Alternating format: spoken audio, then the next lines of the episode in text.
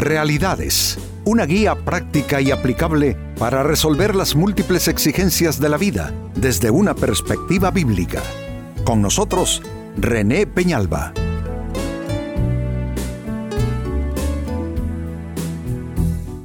Amigos de Realidades, sean todos bienvenidos.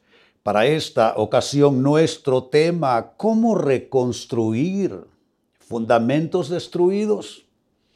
¿Qué son los fundamentos en la vida de un ser humano? Bueno, es su paz, son sus relaciones significativas, como ser eh, las relaciones familiares, matrimoniales, eh, es su escenario laboral, obviamente, todos tenemos actividades de vida de las cuales en muchas maneras depende nuestra seguridad, pues eso es parte de nuestros fundamentos.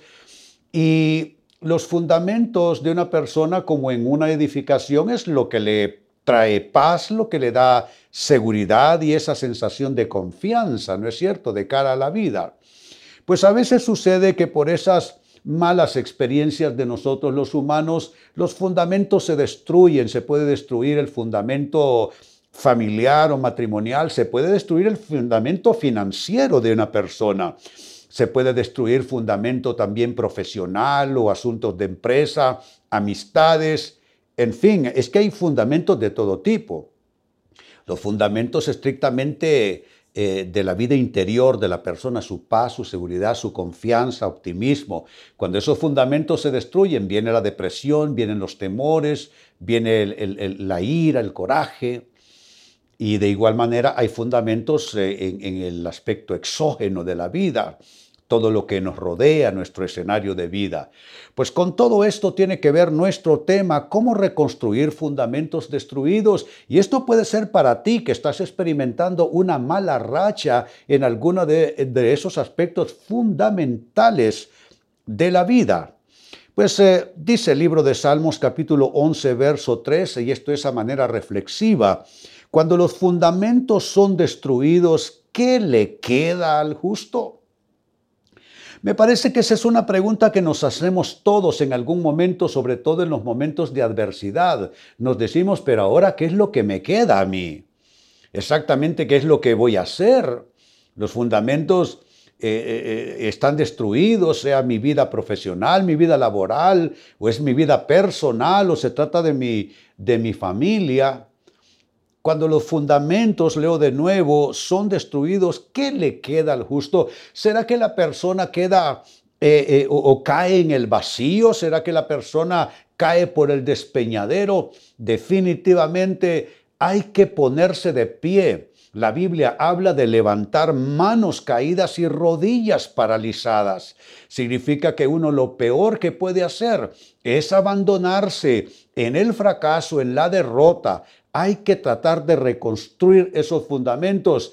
Y la buena noticia acá en este programa de hoy es que voy a darles algunos alicientes, algunos insumos sobre cómo, eh, cómo iniciar exactamente, cómo reparar aquello que se ha eh, arruinado en nuestras vidas.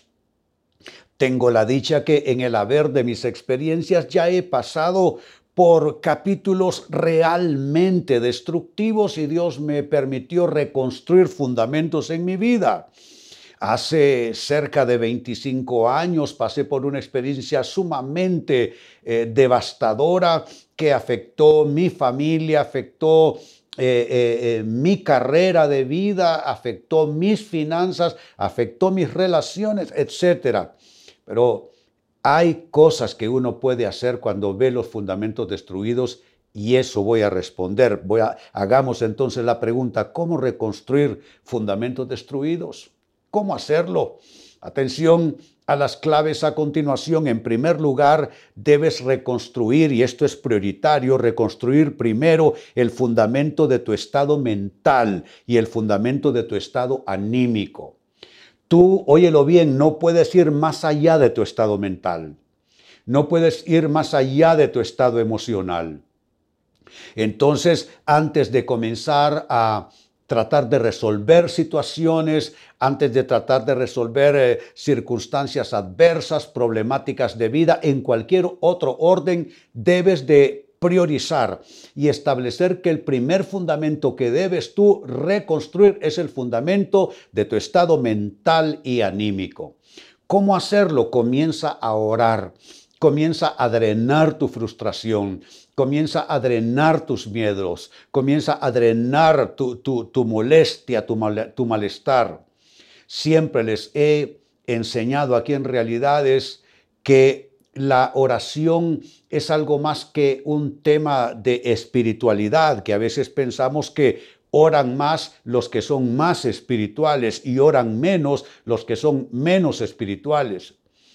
Y amigos, si bien es cierto, tiene que ver con el mundo espiritual la oración, también la oración tiene valor terapéutico en nuestras vidas, un aporte terapéutico extraordinario. Mire cómo lo escribió Pedro en una de sus cartas. Dice, eh, echando toda vuestra ansiedad, vaya palabra, echando toda vuestra ansiedad sobre Él, y se refiere a Jesús, porque Él tiene cuidado de vosotros.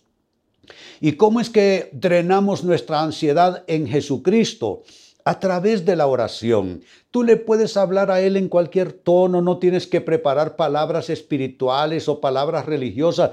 Tú háblale, tú dile cómo tú te sientes y al drenar todo ese malestar, comienzas a recomponerte por dentro, comienzas a sanarte por dentro y comienza a ser reconstruido el fundamento de tu persona interior, porque, insisto, no puedes ir más allá de tu estado mental, no puedes ir más allá de tu estado emocional, no puedes ir más allá de tu estado espiritual también. Entonces tienes que reconstruir primero el fundamento de tu estado mental y anímico. ¿De qué otra manera lo haces aparte de drenar todos tus eh, dolores en oración? La Biblia. La Biblia tiene el poder de cambiar, de resetear todo nuestro, eh, nuestro sistema eh, emocional, espiritual, mental y traernos paz, la paz de Dios que viene al, al inocularnos el dicho de Dios, el escrito está de Dios en nuestra persona interior. Segunda clave, cómo reconstruir fundamentos destruidos. Debes reconstruir el fundamento de la fe, de la esperanza y del optimismo. Una vez que tú ya logras descargarte y recibir ese beneficio terapéutico que viene con la oración, entonces lo que sigue es trabajar con el recurso espiritual, con la materia espiritual, con el insumo espiritual que vas a necesitar. Como ves, amigo, amiga, esto es antes de hablar con personas, esto es antes de sentarte a hacer un plan de, recuperación, esto es antes de hablar con, eh, eh, eh, con personas en distintas instancias.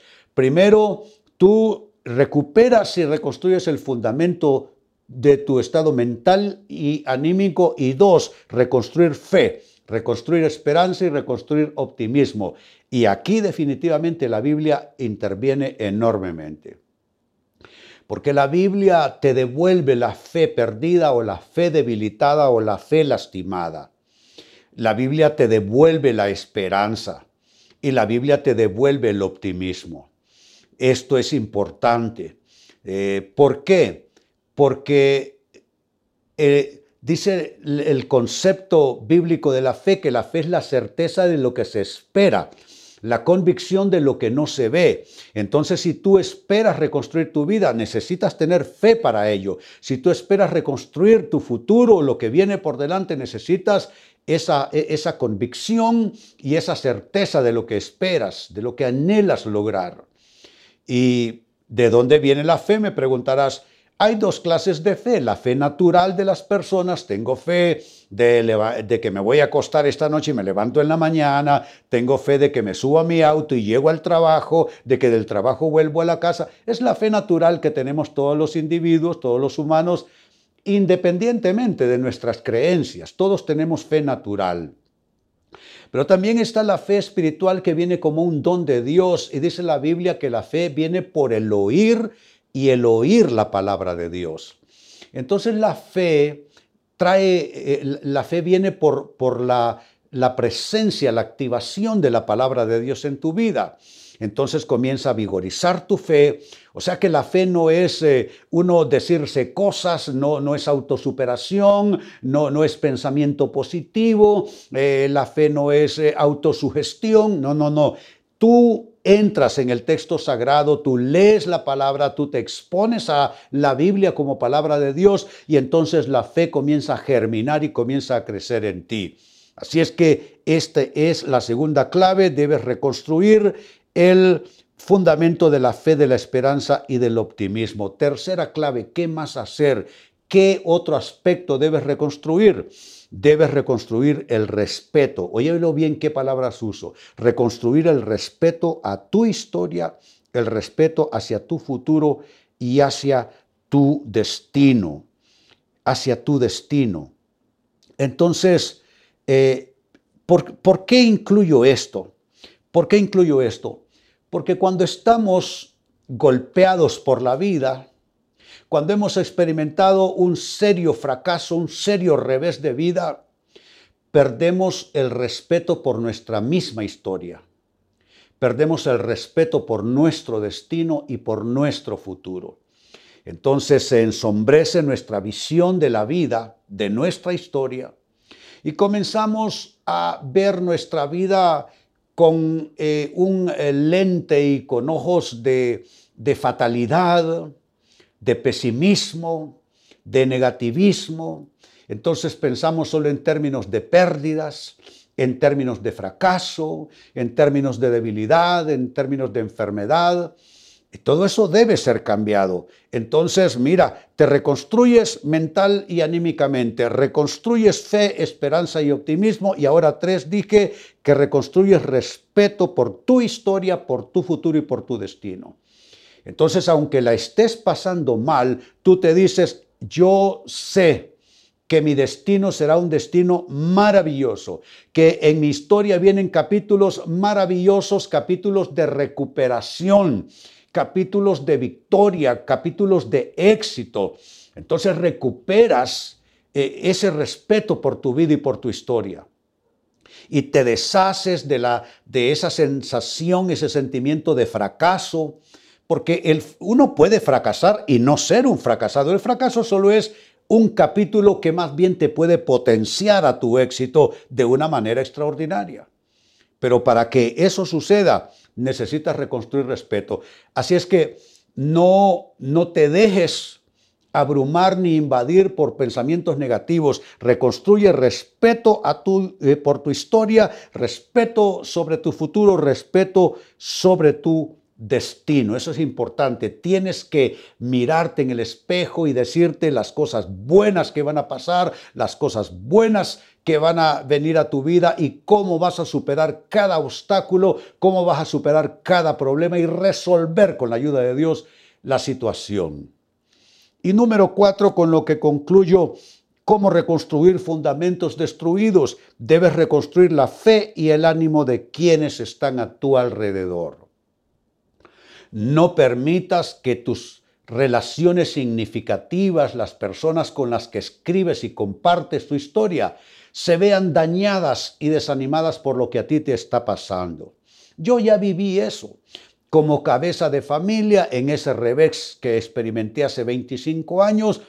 Una de mis consignas en ese entonces fue proteger a mi familia, proteger sus mentes, sus corazones, su vida espiritual y no me permití ir a vomitar desgracia a nuestra mesa cuando estábamos compartiendo los alimentos y no me permití envenenar el espíritu de mi esposa con ideas y pensamientos derrotistas, mucho menos a mis hijos que eran estudiantes universitarios en ese entonces. Me dije, y se lo dije a mi esposa, vamos a procurar que nuestros hijos salgan olímpicamente victoriosos de esta situación. Y hablábamos en términos de fe, hablábamos en términos de optimismo, eh, lanzábamos nuestros planes en las conversaciones y estábamos en cero. Pero mire, cuando una persona se compromete con la ayuda de Dios a reconstruir fundamentos, entonces también reconstruye el ánimo, la fe de sus seres amados. ¿Qué pasó? Han pasado 25 años y Dios me catapultó a un éxito tal que yo más bien le agradezco a Dios por esa gran derrota, le agradezco a Dios por ese gran fracaso, ¿Por qué? Porque al reconstruir los fundamentos, al comenzar de nuevo y de cero, me llevó a un nivel que jamás tuve en ese entonces. Ahora estoy supremamente bendecido, mi familia está bendecida también. Por eso doy el consejo, debes reconstruir la fe y el ánimo de quienes están a tu alrededor. Volviendo sobre mis palabras, dice Salmos capítulo 11 y verso 3, cuando los fundamentos son destruidos, ¿qué le queda al justo? ¿Será que debe dejarse llevar por la corriente del fracaso? No. ¿Qué le queda al justo? Pues esa es la pregunta que hicimos. ¿Cómo puede la persona reconstruir fundamentos destruidos? Fundamentos eh, financieros, laborales, profesionales, relacionales, etc. Y les he dado, amigos, cuatro poderosas claves. La primera, debes reconstruir primero el fundamento de tu estado mental y de tu estado anímico. Dos, debes reconstruir el fundamento de la fe, de la esperanza y del optimismo. Número tres, debes reconstruir el respeto a tu historia, a tu futuro y a tu destino. Y finalmente reconstruir la fe y el ánimo de quienes están a tu alrededor, que son las personas con las que escribes tu historia. Amigos, con esto cierro el tema, de igual manera me despido.